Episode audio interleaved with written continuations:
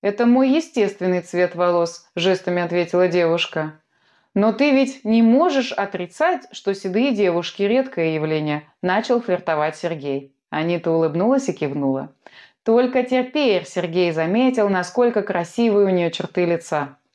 Несмотря на седые волосы, у Аниты были тонкие темно-коричневые брови и густые черные ресницы. Кожа девушки не была бледной, но и смуглой ее назвать сложно.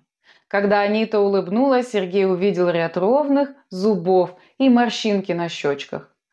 Несмотря на то, что Анита была седой, возраст девушки угадать было несложно. Сергей подумал, что она учится в УУК и поэтому не старше 17. «Откуда ты знаешь язык жестов?» – спросила девушка. «Моя мама слабослышащая. Вернее, была слабослышащая», – ответил Сергей и погрустнел. Аниту пронзила страшная догадка. «Ты потерял маму!»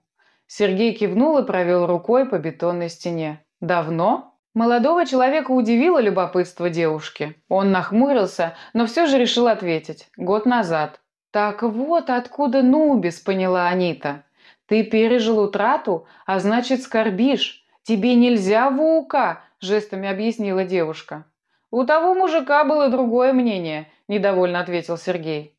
Сомнения Аниты задели молодого человека. Казалось, его посчитали недостойным чести учиться в этой странной школе.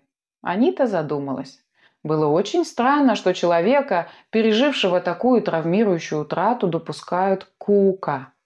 Возможно, Михаил Викторович совершенно не верил в успех Сергея и привел его к стене для отчетности. Затем девушка вспомнила о прорицателях. Они многое видят, и им принято доверять.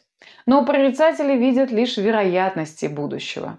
Вот почему координаторов из серых называют резерв. Такие личности могут принести большую пользу в координаторском деле, а могут всю жизнь прожить среди серых, так ничем и не пригодившись. Значит, в какой-то вероятности будущего Сергей сделает нечто выдающееся. Интересно, каков процент реализации этой вероятности, размышляла Анита. «А ты можешь еще раз мне показать круги?» Все еще ощупывая стену, спросил Сергей. Девушка, не задумываясь, коснулась стены. Она все еще пребывала в задумчивости и не понимала, к чему приведет ее поступок. Бетонная преграда снова заколыхалась. Ряб от сквозняка и круги от прикосновения заставили поверхность танцевать. Вдруг Сергей рванулся с места и нырнул в серый бетон. Анита дернулась, но было уже поздно.